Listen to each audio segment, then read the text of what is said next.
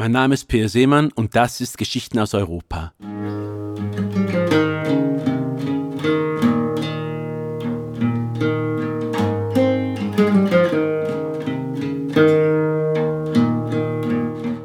Heute geht es auf die Terrasse eines Cafés auf der Insel Ortigia in Sizilien.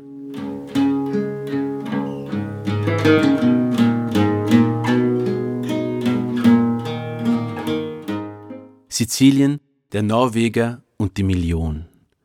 Blonde, blauäugige Sizilianer waren die Passantinnen gewohnt. Schließlich hatte die Insel ein Jahrhundert normannischer Fremdherrschaft hinter sich. Doch der Mann, der auf der Terrasse eines Cafés in Ortigia Sapore di Sale sang, war eine Attraktion. Er trug gelbe Shorts, ein frisch gebügeltes blaues Hemd. Blonde Locken fielen über den Rand der Brille, die man einem Banker aus Berlin zugeordnet hätte. Einige Musiker des Ortes begleiteten ihn mit Saxophon, Gitarre und brasilianischem Cavaquinho. Alle hatten Gläser voller orange glänzendem Spritz Aperol neben sich stehen. Sie umspielten die Klänge, die der Norweger auf der Ukulele zupfte.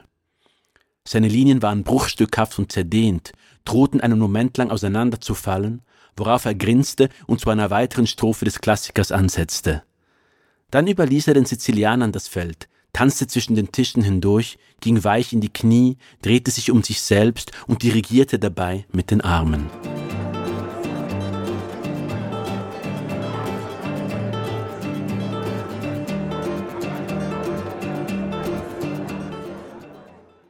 Er war in Bergen aufgewachsen, als Sohn einer Lehrerin und eines Schauspielers. Diesen hatte er kaum je zu Gesicht bekommen. Das Familienleben war zusehends auseinandergefallen, bis seine Mutter einen Polizisten kennenlernte, der zuverlässiger war als sein Vorgänger.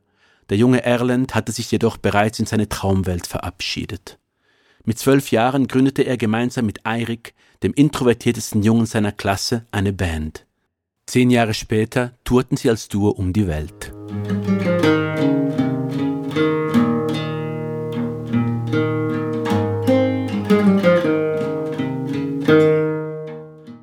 Jahre später sollte er gegenüber einem Journalisten Eiriks Charakter beschreiben, indem er von einer gemeinsam besuchten Hausparty erzählte.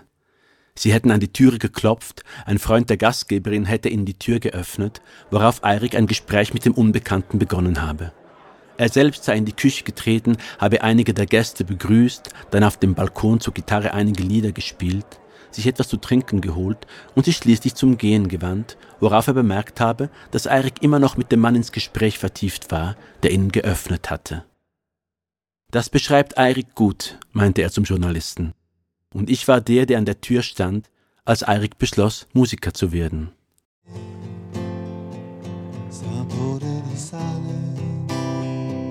Sapore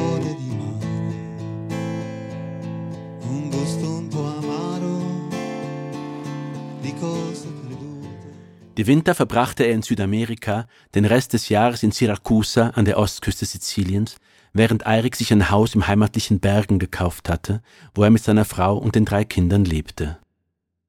War Eirik familiär eingespannt, bereiste Erland nun mit seinen sizilianischen Mitmusikern Konzertsäle in Südamerika und Strandbars zwischen der Meerenge von Messina, den Liparischen Inseln und dem Hafen von Pacchino. Im Frühjahr probten sie im Freien, auf der Terrasse seines Hauses in Syrakusa. Manchmal in Bilirina, einem Landstreifen am Meer, wo man zwischen griechischen Tempeln, Felsen und Bunkern aus dem Zweiten Weltkrieg immer einen Unterschlupf fand, in dem die Temperaturen bereits sommerlich waren. Als er erfuhr, dass ein Adliger Teile des Reservats in ein Bungalow-Resort verwandeln wollte, gründete er eine Bürgerinitiative zum Erhalt des Landstrichs, spielte Konzerte, veranstaltete Protestmärsche und eröffnete einen Fonds, in den tausende Sizilianer und Sizilianerinnen einzahlten. War er den Einheimischen bisher als bescheiden aufgefallen, oft barfuß und in Shorts und T-Shirt aufgetreten, staunten sie diesmal, als sie die Liste der Gönner durchsahen. Erland stand dort, eine Million Euro. Die Sonne brannte jetzt unbarmherzig auf die Terrasse und die Musiker verabschiedeten sich. Sie würden abends auf den Liparischen Inseln weiterspielen, meinte der Gitarrist, in einer Strandbar. Die Fähre fahre um 5 Uhr.